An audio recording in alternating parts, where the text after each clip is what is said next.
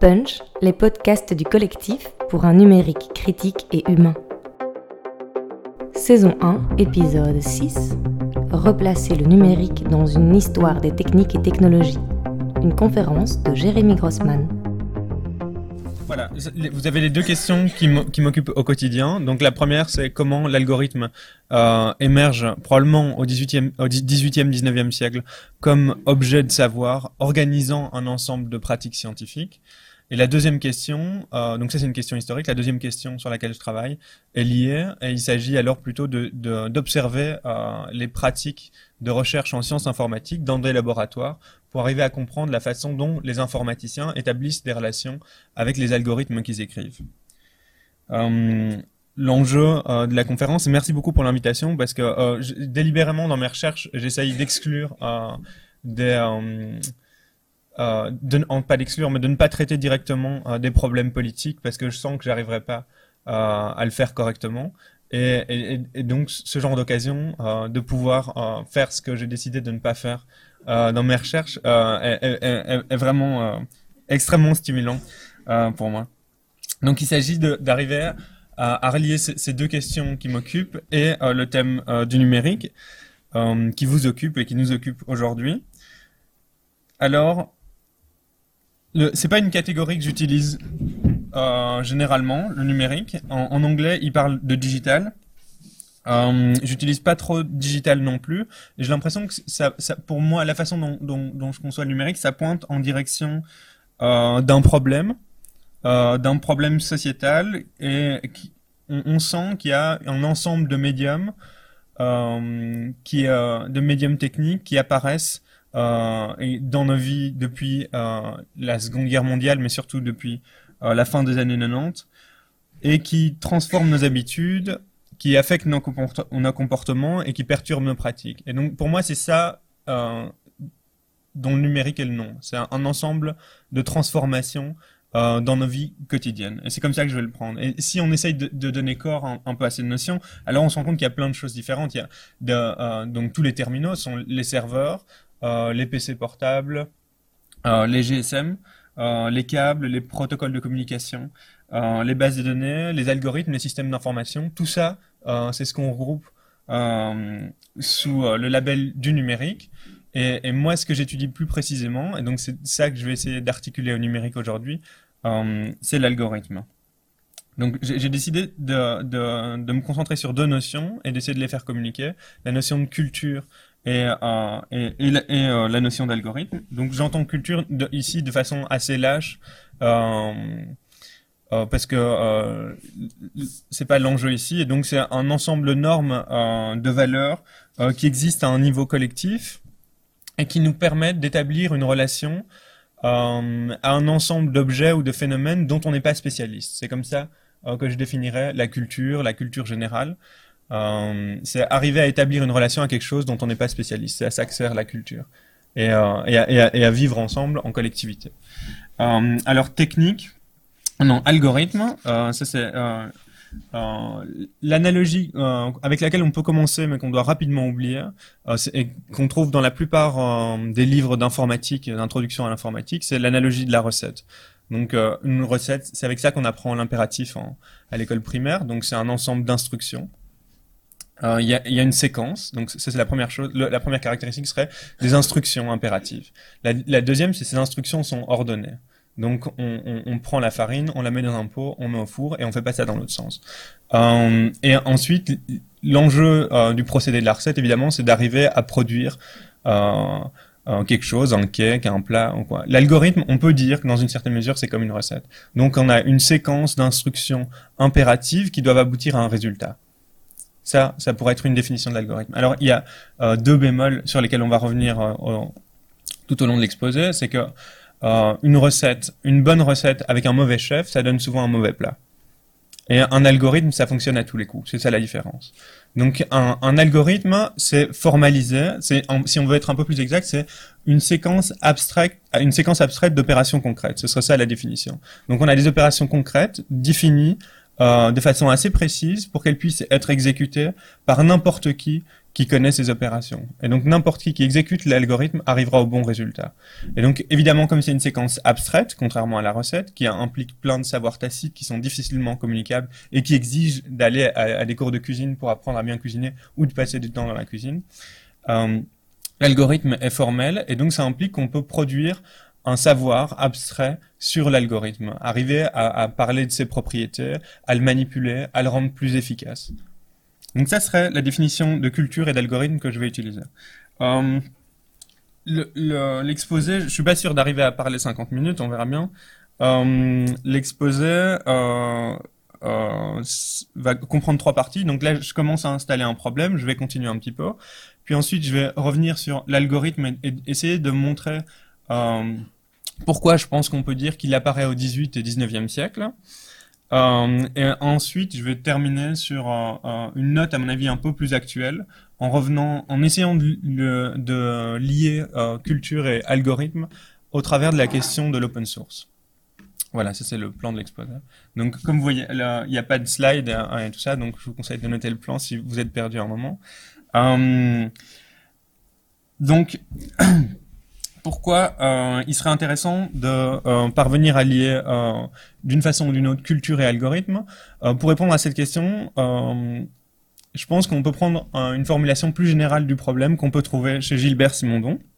Donc Simondon, c'est un philosophe des techniques, un des rares philosophes des techniques, qui a écrit un livre, il me semble, c'est en 56, qui s'appelle Du mode d'existence des objets techniques.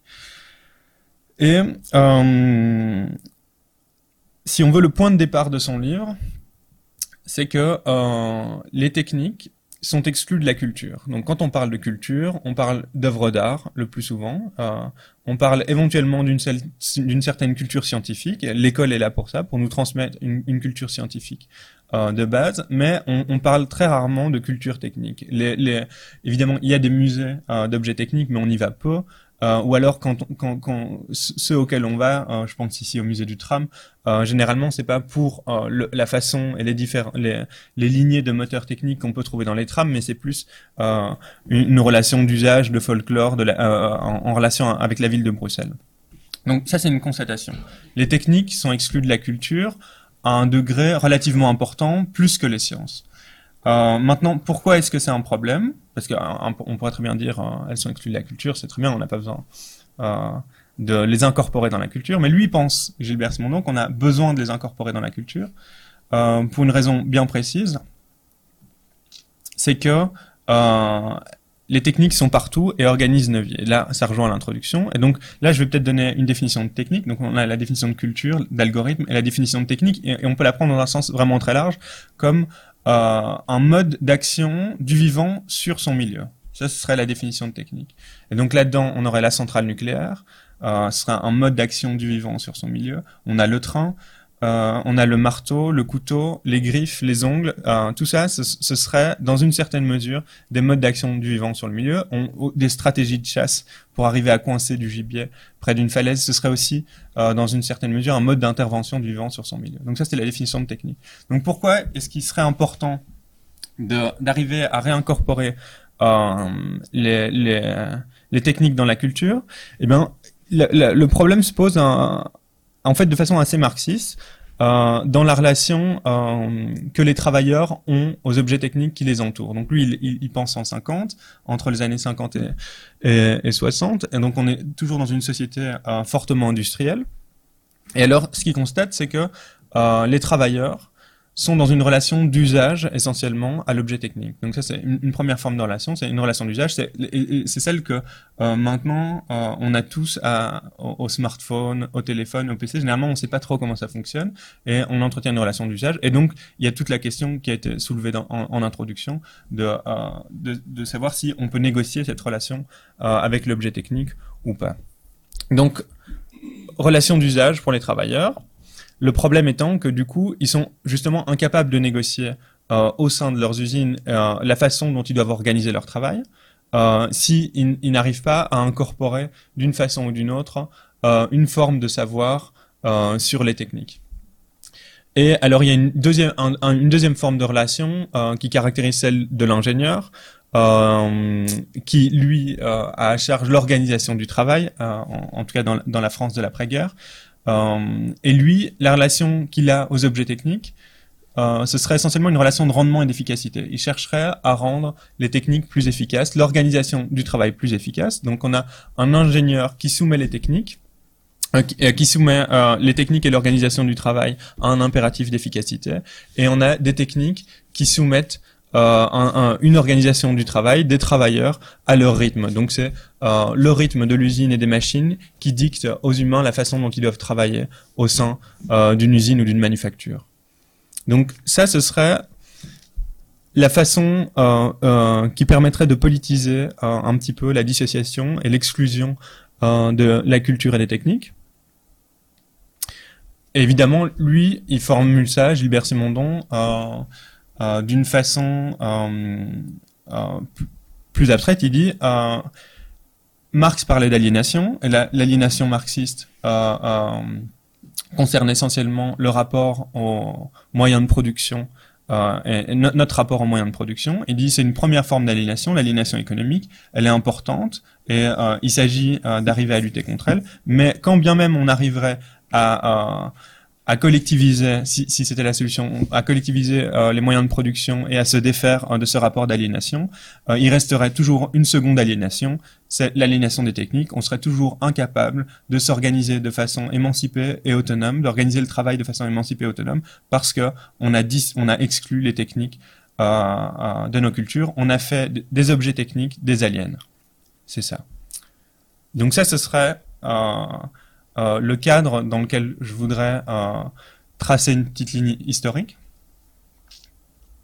Et à ça, je rajouterais peut-être que euh, l'algorithme fournit un exemple particulier, plus précis, que ce cadre général, mais intéressant dans la mesure où souvent on le définit comme par définition, l'algorithme serait une boîte noire, quelque chose qu'on ne peut pas comprendre, qu'on ne doit pas ouvrir, et qu'on n'a même pas à ouvrir. Et même si on, on, arrivait à l'ouvrir, finalement, on n'en retirerait rien. C'est un peu le discours, euh, y compris euh, universitaire, euh, qu'on trouve. Et, je pense que c'est une grave erreur. Et, et donc, j'espère qu'on va sentir ensemble pourquoi il serait important de contrevenir à, à, à cette attitude générale. Une, une, autre façon qui est intéressante aussi, euh, et, pas qu'au niveau du vocabulaire, euh, euh, c'est de dire euh, le, mot technologie en fait souvent on l'associe au, au, mot technique et on fait pas extrêmement de différence les technologies seraient un peu des techniques compliquées ou quelque chose comme ça c'est ça euh. et en fait si on regarde euh, l'origine du mot il apparaît pour la première fois au XVIIIe siècle chez un philosophe allemand Wolf et en français je pense que la première fois c'est dans l'encyclopédie de Diderot et d'Alembert euh, et alors, en fait, il, il, désigne euh, un discours sur les techniques. Étymologiquement, c'est logos euh, sur la techné. Donc, comme on a la biologie, c'est le discours sur la vie, la technologie, c'est le discours sur les techniques. Et donc, au XVIIIe siècle, les techniques deviennent un problème. Au XIXe encore plus, mais c'est l'émergence de la technique comme problème. Et donc, on sent qu'on doit organiser, on, doit commencer à créer un champ de savoir qui va nous permettre de tenir un discours sur les techniques. Et alors, très rapidement, la euh, ce, ce, discours émergent sur les techniques va prendre deux formes euh, opposées, on peut dire. La, la première serait euh, la technologie institutionnelle. Et donc, euh, à la fin du 18e en Allemagne, on a des chaires de technologie qui sont créées à l'université. Donc, on décide qu'on doit enseigner aux futurs gestionnaires et administrateurs euh, de l'État prussien, dans qui suivent un cursus qu'on appelle les sciences camérales, on, on estime qu'on va créer des chaires de technologie pour qu'ils puissent prendre des bonnes décisions d'investissement et d'organisation du travail et de l'administration.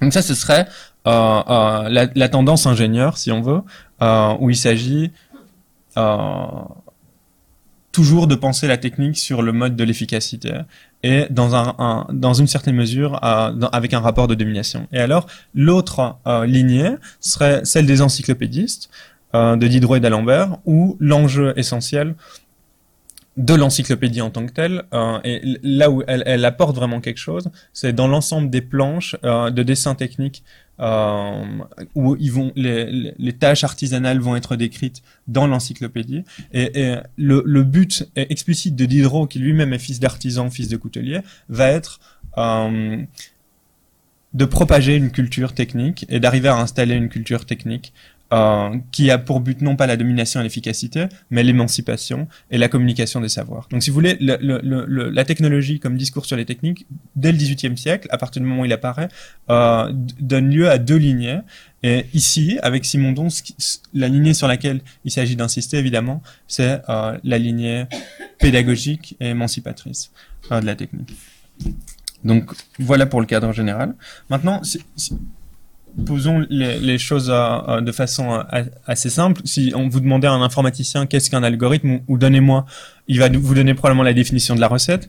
Si, si vous lui demandez donnez-moi un exemple euh, euh, d'algorithme, euh, il y avait, je crois que c'est Obama récemment à Google qui parlait du quicksort quand on lui demandait un algorithme, puis un algorithme de tri très connu. Euh, en informatique. L'autre exemple euh, favori des informaticiens, c'est probablement l'algorithme d'Euclide. Euh, c'est comme ça qu'ils l'appellent, le, euh, le, plus grand diviseur commun. Euh, voilà, ça, ce serait l'algorithme, ce serait le plus vieil algorithme. Euclide l'aurait inventé. Si on ouvre le livre 10 ou 11 des éléments d'Euclide, on, on, trouverait dans les cinq premières propositions le développement de l'algorithme d'Euclide. Et alors là, il, il suffit d'aller voir et, et, et, on, et on, verra. Donc je propose, on, dans maintenant, je vais essayer de définir l'algorithme. On va, je, je vais essayer de on va revenir sur ça, dire tiens, qu'est-ce que ça implique de dire euh, dans la mythologie des informaticiens, le premier algorithme peut être trouvé euh, dans les éléments d'Euclide, dans les éléments d'Euclide, regardons s'il s'y trouve, et s'il s'y trouve pas, regardons pourquoi il s'y trouve pas, et qu'est-ce qui s'est passé, pourquoi les informaticiens croient euh, qu'ils peuvent y trouver ce qui, ce qui n'y est pas en vérité. Dans une certaine mesure, en tout cas. Euh, ce serait euh, le premier le premier point et puis il, va il, va il va s'agir d'arriver à expliquer euh, ce qui s'est passé euh, au XVIIIe et XIXe siècle et qui leur permet de croire ça.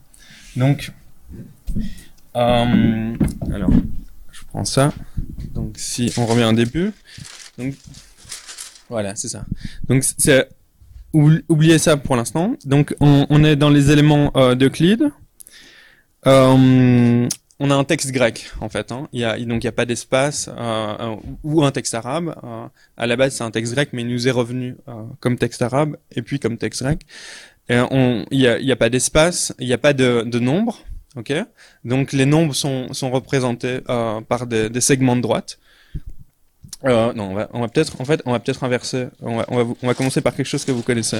Donc voilà, le plus grand commun euh, diviseur. Euh, donc soit vous vous en souvenez parce que vous avez une bonne mémoire, soit vous avez des enfants euh, qui sont passés par là récemment. Vous avez 15 et 12. Vous notez tous les diviseurs. 1, 3, 5, 15 divise 15. 1, 2, 3, 4, 6 divise 12. On prend les diviseurs communs. Le plus grand c'est 3. Et donc le plus grand commun diviseur de 12 et 15 c'est 3. C'est clair? Donc c'est ça, c'est ça qu'il s'agit d'arriver à faire, et, c'est ça qui serait le plus vieil algorithme. Euh, évidemment, pour, enfin oui, ok. Donc ça c'est la, version euh, école primaire. Donc et là ce serait un algorithme. Donc là c'est déjà pas évident qu'on ait un algorithme.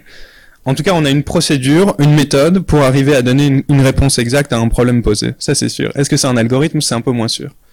Donc maintenant, si on voit les informaticiens, eux, quand on, leur parle du plus grand commun diviseur, eux, c'est ça qu'ils ont en tête. Donc ils n'ont pas en tête la méthode euh, qu'on a ici. Ils ont en tête une autre méthode qui aboutit au même résultat. Donc on a une fonction, on donne deux nombres. C'est pas important si vous comprenez pas. Ça c'est euh, euh, du, du pseudocode et c'est avec ça qu'ils communiquent entre eux. Donc là c'est juste pour que vous sentez la différence des supports euh, et, et, ce qui se passe quand on passe d'un support à un autre, en fait, il y a, y a, plein de choses qui, qui, qui, qui se passent et, et c'est très compliqué de dire que ça, c'est équivalent à ça et c'est équivalent au segment que vous avez vu sur la première page. Donc ici, on a une méthode qui dit que tant que euh, A et B ne sont pas égaux, et euh, si A est plus grand que B, alors on soustrait B à A, et si A est plus petit que B, on soustrait A à B, et on retourne, une fois qu'on a fini le tout, euh, la bonne réponse qui est A. Et donc voilà, ça c'est l'algorithme de Cleave.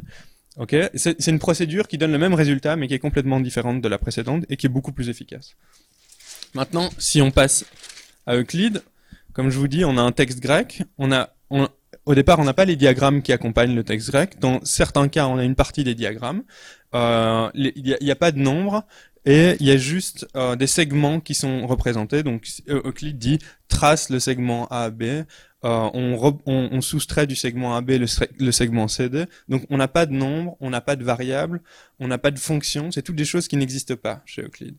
Et donc si on lit bien le texte d'Euclide et qu'on essaye de faire de, de suivre un des exemples donnés, on arrive à ça. Donc on a deux segments, A, B. On soustrait les deux segments. Donc on prend le plus grand, on soustrait. On arrive à, on, il nous reste que ce segment-là, AE. Donc on reprend celui-là et le AE.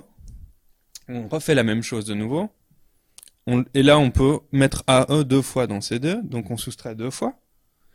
Il nous reste CF, et là de nouveau, on reprend le AE ici et le CF Ici, on le soustrait trois fois, et là, il ne nous reste plus rien, et donc CF est le plus grand commun diviseur des deux nombres que sont AB et CD.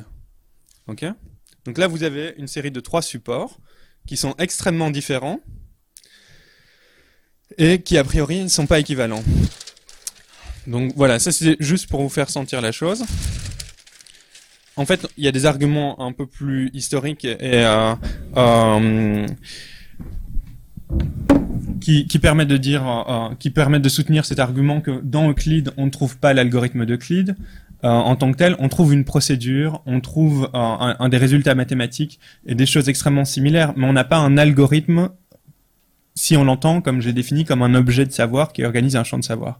Les mathématiques grecques sont euh, intéressées par des théorèmes et par les démonstrations de théorèmes. Il s'agit euh, d'arriver à déterminer si une proposition mathématique est vraie ou fausse. C'est ça c'est après ce genre de choses que sont les mathématiques grecques. C'est pas vrai des mathématiques orientales. Les mathématiques orientales, indiennes et chinoises particulièrement, sont elles algorithmiques. Elles sont très peu intéressées par les théorèmes et beaucoup plus intéressées par les procédures. Mais elles communiquent pas. Donc dans Euclide, on trouve pas d'algorithme, on trouve un théorème euh, et une procédure euh, de démonstration qui permet de déterminer euh, à, partir de quel moment on, on, obtient le plus grand commun diviseur de deux nombres. Si on va dans les traités chinois et indiens, probablement qu'on va plus trouver quelque chose comme un algorithme, et il se fait que cet algorithme est connu des Indiens et des Chinois.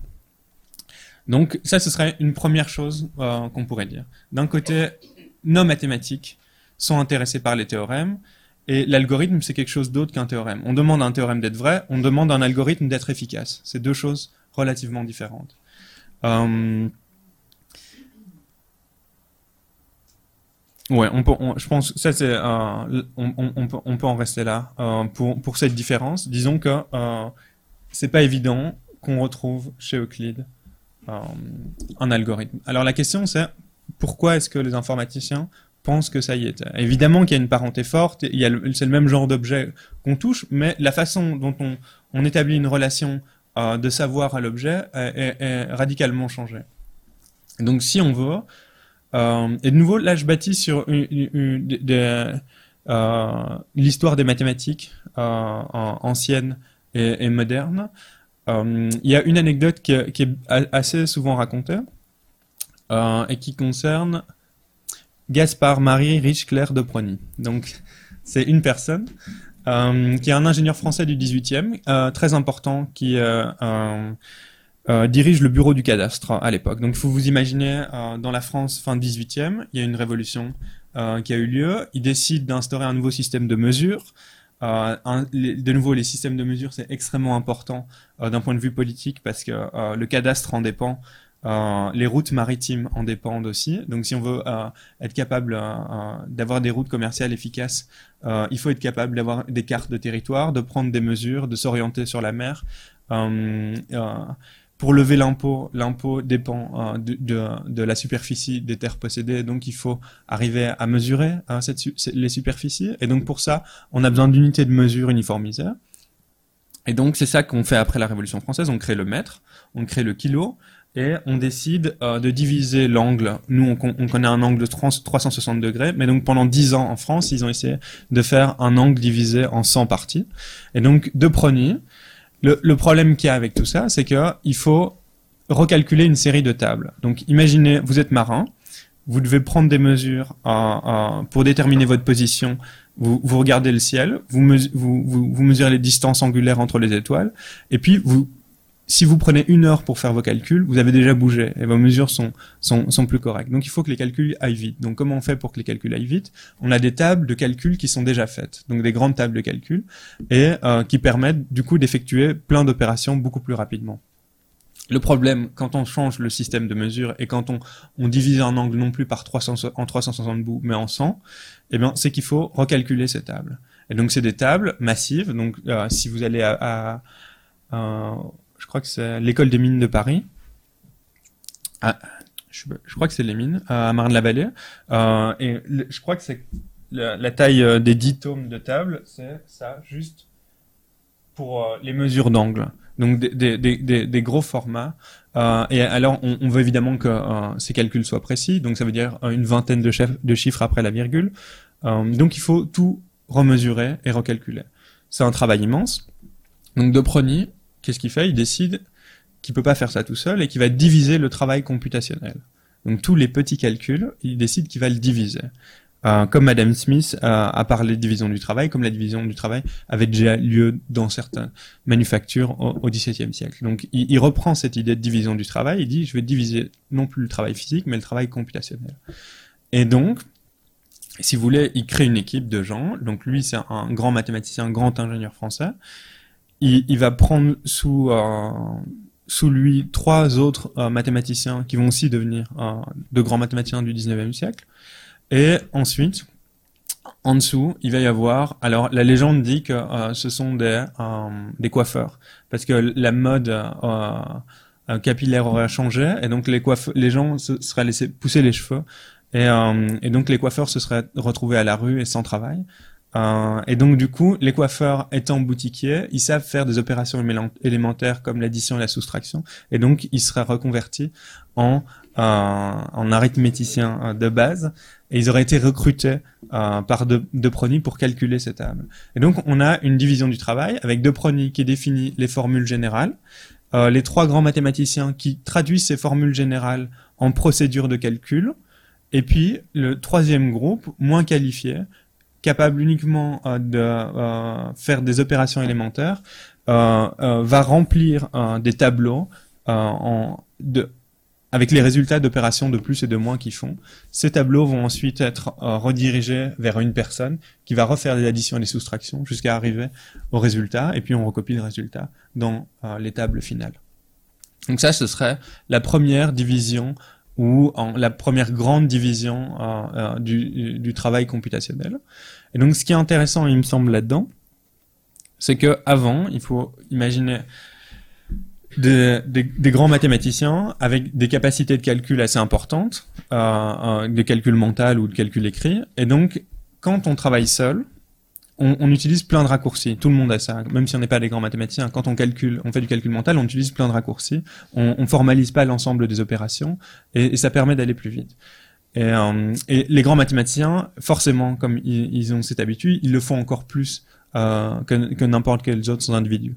Maintenant, le fait que le travail computationnel soit trop grand et qu'on ait eu besoin de le diviser, ça a obligé euh, des mathématiciens, pour la première fois, à coucher sur papier euh, et à détailler une procédure efficace euh, jusque dans ces opérations les plus élémentaires. Et donc, si on veut, c'est la première fois euh, qu'une procédure de calcul complexe était matérialisée à proprement parler, sur du papier, sur des tableaux qui devaient circuler dans un espace, aller d'un bureau à l'autre pour être rassemblés, réadditionnés, des choses comme ça. Et donc, si on veut, évidemment, quand on est un, un, calculateur de génie, on, on a peu d'utilité au départ, au XVIIIe siècle, pour euh, euh, l'automatisation du calcul, parce que ça prend trop de temps, on, on spécifie l'opération, ça va plus vite quand on le fait nous-mêmes en, en, écrivant des notes intermédiaires euh, sur le côté. Maintenant, le fait que cette procédure s'externalise, ça fait qu'elle peut devenir, et se matérialise, elle peut devenir en elle-même un objet de réflexion. On l'a devant nous. Donc on peut la manipuler. Elle a un schème, euh, technique qu'on peut se représenter. Elle passe à tel bureau, tel bureau, tel tableau. Et donc, on, on, on peut arriver à euh, calculer le nombre d'opérations nécessaires pour produire un résultat final. Donc, on peut dire, euh, voilà, il faut 50 opérations ou 150 opérations. cette procédure est plus efficace qu'une autre. Et là, on voit de quelle façon euh, l'algorithme émerge à proprement parler comme un objet euh, technique qui devient un, un, un, objet euh, à partir duquel et sur lequel on va construire des savoirs et organiser un champ de savoir. Et donc si on reste avec euh, Euclide, ce qui est intéressant, c'est que la procédure de Euclide est, est, très connue partout en mathématiques, bien avant le 19e siècle. Mais la première fois qu'on va essayer de mesurer l'efficacité de la procédure d'Euclide de façon exacte, c'est au 19e siècle. C'est la première fois qu'on dit un algorithme, et donc mesurer l'efficacité d'un algorithme, on appelle ça la complexité en, théorie de l'informatique. Et donc on dit quelle est la complexité de l'algorithme d'Euclide. La première fois qu'on pose cette question et qu'on donne une première approximation, c'est au 19e siècle. C'est un ingénieur français, euh, Gabriel Lamé, euh, qui le fait. Donc il, me semble qu'il y a une série d'éléments et euh, euh, de tournants qui sont pris entre le 18e et le 19e siècle qui permettent euh, d'affirmer que, en effet, des procédures de calcul existaient avant, mais elles n'étaient en aucun cas un problème autour duquel des savoirs s'organisaient. Et il s'agissait de les utiliser, de les améliorer dans une certaine mesure, euh, mais en aucun cas on essayait de prouver leur correction, de prouver leur efficacité. Et donc ce serait ça, euh, l'émergence de l'algorithmique, à proprement parler. Donc maintenant, c'est parfait. Euh, maintenant euh, qu'on sait euh, ce que c'est un algorithme, qu'on a posé le problème plus général, j'aimerais prendre, pour terminer l'exposé, la question de l'open source et plus généralement du code source et de, l'échange de code source. parce qu'il me semble que ce problème plus contemporain nous permet de faire un lien entre culture, technique et enjeux politiques. Donc on, peut prendre un, fait assez brut qui est que euh, l'open est partout. On parle d'open data, euh, d'open source, d'open access. Euh, donc il y a une, vague open depuis les années 90-2000. la question à, n'importe quel historien des sciences ou des techniques qui se pose est pourquoi c'est pas arrivé avant? Qu'est-ce qui fait que ce discours sur l'ouverture et, l'accès au savoir technique ou au savoir en général est explosé et il y a une inflation de ce discours uniquement depuis les années 80, 90, 2000. Parce que si on regarde un petit peu, euh, j'ai déjà mentionné l'encyclopédie Diderot et d'Alembert, c'est exactement ça. Donc c'est arriver à, rentrer dans les corporations et, chez les artisans qui gardaient leurs secrets de fabrication, arriver à dessiner euh, leurs procédures de fabrication, écrire des articles dessus pour les, les mettre au grand jour. Donc il y a déjà ce discours. Si vous lisez les articles qu'écrit Diderot sur l'artisanat, sur les techniques, euh, c'est extrêmement clair que c'est ça l'enjeu de l'encyclopédie. Si vous allez plus loin encore, hein, euh, avec la, création des premières sociétés scientifiques en Angleterre, en France, en Allemagne, tout l'enjeu également euh, euh, de rendre accessibles les connaissances. Donc il y a déjà des discours existants dans le domaine des sciences, dans le domaine des techniques, sur le fait de il faut rendre accessibles les connaissances. La question c'est pourquoi est-ce que ça n'a pas pris de façon aussi considérable que maintenant depuis les années 70 alors, de nouveau, là, il faudrait travailler pour affiner euh, euh, euh, cette, hypothèse historique, et, ça, c'est encore à faire, mais j'ai l'impression qu'elle est suffisamment robuste que pour pouvoir être exposée. Il y a quelque chose, ça ce serait l'hypothèse, qui s'est joué dans, dans, le, dans le code informatique lui-même, qui a activé une nouvelle possibilité de communication qui n'existait pas avant dans d'autres techniques. Et donc là, je vais revenir. Premier slide.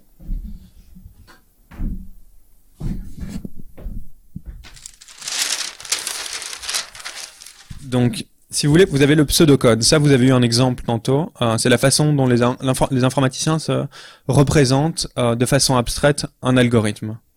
Ok? Donc, vous avez un pseudocode. Qu'est-ce qui se passe? Une fois que vous avez l'idée du schème technique, c'est ça le pseudocode, euh, de l'algorithme en question ou du système informatique, vous devez l'implémenter. Donc le pseudocode, il est indépendant de n'importe quelle machine, de n'importe quel langage, euh, et il, normalement il parle à, l'ensemble des informaticiens à un niveau relativement abstrait.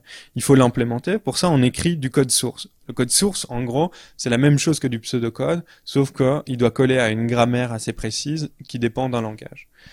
Ensuite, le code source, il parle pas à la machine. Si vous donnez du code source à la machine, elle est incapable d'en faire quoi que ce soit. Donc il faut traduire ce code source en code binaire. Et à, partir du moment où la machine reçoit le code binaire, eh bien, elle pourra en faire quelque chose, exécuter le programme. Donc si vous voulez, vous avez trois étapes. Une étape de conception avec le pseudocode. Il faut là, il y a une opération d'implémentation qui s'effectue vous obtenez le code source une fois que le pseudocode est implémenté. Je dis pseudocode, mais il y a, plein d'autres types de représentations abstraites que les informaticiens utilisent. Euh, pseudocode, c'est vraiment pour les algorithmes, sinon, quand on parle de gros programmes ou de gros systèmes, c'est autre chose. Euh, donc, on implémente le pseudocode, et puis alors ici, on compile ou on interprète pour obtenir euh, le code binaire. Donc, on a deux opérations, trois états.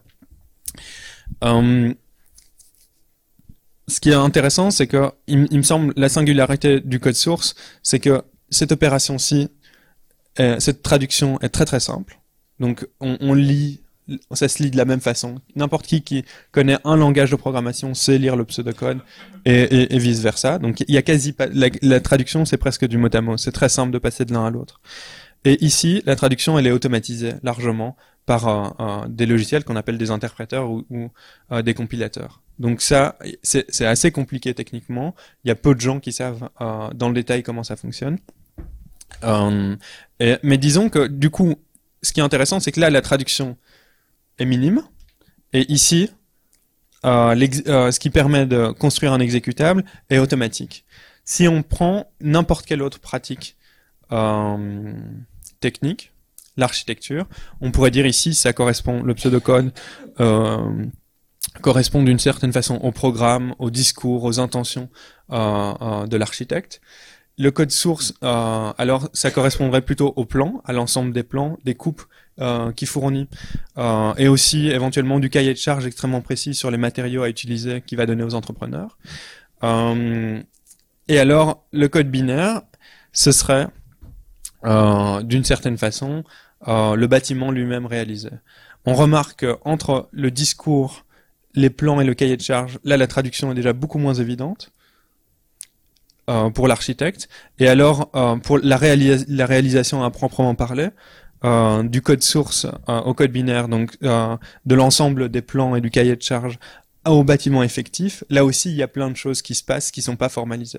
Et donc dans les deux cas, les traductions d'un niveau à l'autre, implique une foule de savoirs précis, locaux, euh, qui dépendent euh, d'apprentissages euh, complexes et tacites qui doivent être faits en étant sur le chantier. On donne jamais à, quelqu'un qui a jamais fait de chantier, on lui, on lui donne jamais la responsabilité du chantier tout entier. Il doit d'abord passer du temps à, côté d'autres personnes pour apprendre. Pareil pour les architectes, c'est tout le rôle du stage d'architecte en plus des cinq ans d'architecture. C'est aussi ça, c'est d'arriver à communiquer un ensemble de savoirs qui sont pas formalisables. L'algorithme, par contraste, comme j'ai dit au début, c'est un être formel. Ok, il est, c'est quelque chose d'extrêmement formel. Euh, et en plus, on peut, dans une certaine mesure, euh, l'implémentation est assez facile et la, traduction est minime. Et et, euh, et, la, compilation est automatique. Donc on, on voit que euh, si, si on se situe au niveau de l'informatique, on a un être technique très particulier qui autorise une, une implémentation rapide et une écriture, euh, une implémentation, une compilation rapide et accessible. Et si on se situe dans un autre domaine technique, celui de l'architecture, on voit que ces étapes sont autrement plus complexes. Alors, maintenant, en quoi ça concerne l'argument de l'open source, cette façon dont fonctionne euh, l'essentiel euh, des développements logiciels? Euh, et, comment cela pourrait expliquer que l'open source, puis c'était ça euh, la, deuxième question de, laquelle nous partions, euh, comment cela pourrait expliquer que le discours sur l'open est explosé à, partir des années 70 quand il a commencé à exister en informatique, alors qu'on, comme on l'a vu, il y avait d'autres instances de, même type de discours qui existaient bien avant. L'explication, elle serait là-dedans, c'est que dans les communautés techniques essentiellement américaines, essentiellement américaine, euh, eh bien, il y a eu énormément d'échanges de code source. Donc, et, là, je, je, prends pas une, de position politique sur l'open, le gratuit et, des choses comme ça. Donc, si on prend euh, le père de Linux, Euh, donc Linux, c'est un système de distribution open source. Si on prend le père de Linux, c'est Unix. Unix a été créé par les laboratoires Bell. Donc c'est la, plus grosse industrie de télécommunications américaine, avec sept prix Nobel, énormément, euh, énormément un, un, énorme laboratoire privé. Ils avaient l'ensemble du système téléphonique américain et on a, on a cassé leur monopole fin des années 80. Bref, et donc dans les laboratoires Bell, vous avez Unix qui est développé, donc le père de Linux, et il est vendu commercialement, mais quand on le vend commercialement, on donne en même temps le code source. Et donc ça autorise aux gens qui l'achètent de le modifier.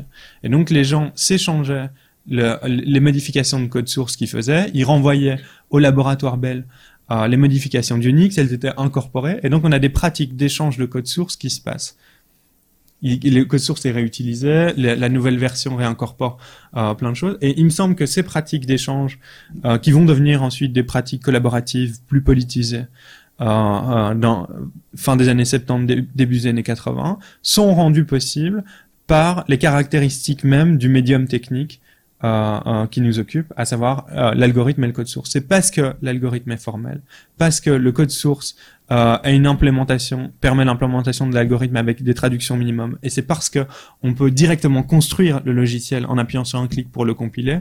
C'est pour toutes ces raisons que échanger du code source, c'est extrêmement euh, extrêmement facile et ça s'est organisé de façon assez naturelle au sein d'une communauté scientifique qui par ailleurs possédait déjà cet idéal d'ouverture euh, et, et d'échange des savoirs. Et maintenant, et, là, ce serait peut-être une critique par rapport à l'ensemble des discours, du coup, euh, sur, sur la collaboration. Non pas qu'il faille pas collaborer, mais euh, croire qu'on va arriver à exporter ce qui s'est passé euh, dans les années 70 et ce qui continue de se passer à une beaucoup plus grande échelle maintenant dans les pratiques d'échange de code source informatique et croire qu'il suffirait de dire c'est une bonne idée, appliquons-le ailleurs, c'est négliger le fait que ça arrive dans un contexte extrêmement particulier. Et si on regarde en fait les deux autres succès, il me semble, hein, euh, des pratiques collaboratives, c'est un euh, Wikipédia dans une certaine mesure, euh, et, je dois dire que euh, euh, Wikipédia ça fonctionne essentiellement et, ça, c'est aussi quelque chose qu'on voit pas. Ça fonctionne essentiellement pour retrouver des informations dont on sait qu'elles existent. Ça, c'est une chose. Et des, choses très factuelles, souvent. Mais si vous, si vous allez sur euh, l'article euh, thermodynamique ou régulation ou feedback euh, sur Wikipédia, en français, souvent, ils sont assez mauvais d'un point de vue pédagogique. Ils, ils contiennent rien de faux, mais pédagogiquement, c'est impossible de lire l'article dans son entièreté et de l'avoir compris. Et, c'est la, grosse différence avec les autres les anciennes encyclopédies. Si vous ouvrez Universalis euh, ou Britannica, généralement l'entrée est construite de façon telle qu'en la lisant, vous avez une idée relativement claire euh, de ce qui s'est passé. Donc ça fonctionne dans une certaine mesure pour Wikipédia, les pratiques collaboratives. Euh, et alors l'autre, là où ça a véritablement fonctionné, c'est en cartographie avec OpenStreetMap. Il y a eu des événements, dès qu'il y avait des tremblements de terre euh, récemment au Népal ou à Haïti euh, il, y a, il, y a, plus longtemps, on a vu euh, des euh, géographes amateurs se connecter massivement sur ces plateformes et améliorer les cartes. Et de nouveau, là, on a affaire à quelque chose d'assez localisé parce que la cartographie, c'est une pratique extrêmement formalisée et relativement simple d'accès euh, puisqu'on parle en termes de coordonnées. Et donc on voit que de nouveau on a des caractéristiques formelles euh, qui laissent supposer que euh, ça a bien fonctionné en partie pour ces raisons-là. Donc voilà, je pense que je vais m'arrêter là après avoir donc défini un problème de la relation entre la culture et les techniques, essayer d'éclaircir un petit peu la notion d'algorithme et montrer comment la recette était euh, un bon premier pas, mais complètement insuffisant pour comprendre ce qui se jouait euh, derrière l'algorithme et les relations qu'on pouvait jouer. Et j'ai terminé donc sur l'open source, où là, vraiment, euh, il y a eu une culture technique qui s'est développée de façon considérable. Et, et, et j'ai simplement essayé de montrer de quelle façon le médium technique en tant que tel a rendu possible l'avènement de ce type de culture et que exporter euh, ce genre euh, euh, de phénomène est loin d'être évident. Sans, sans, je dis pas que c'est impossible, hein, mais ça implique un, un, certain nombre de dispositifs et de travail qui, qui permettraient d'étendre ça à d'autres pratiques.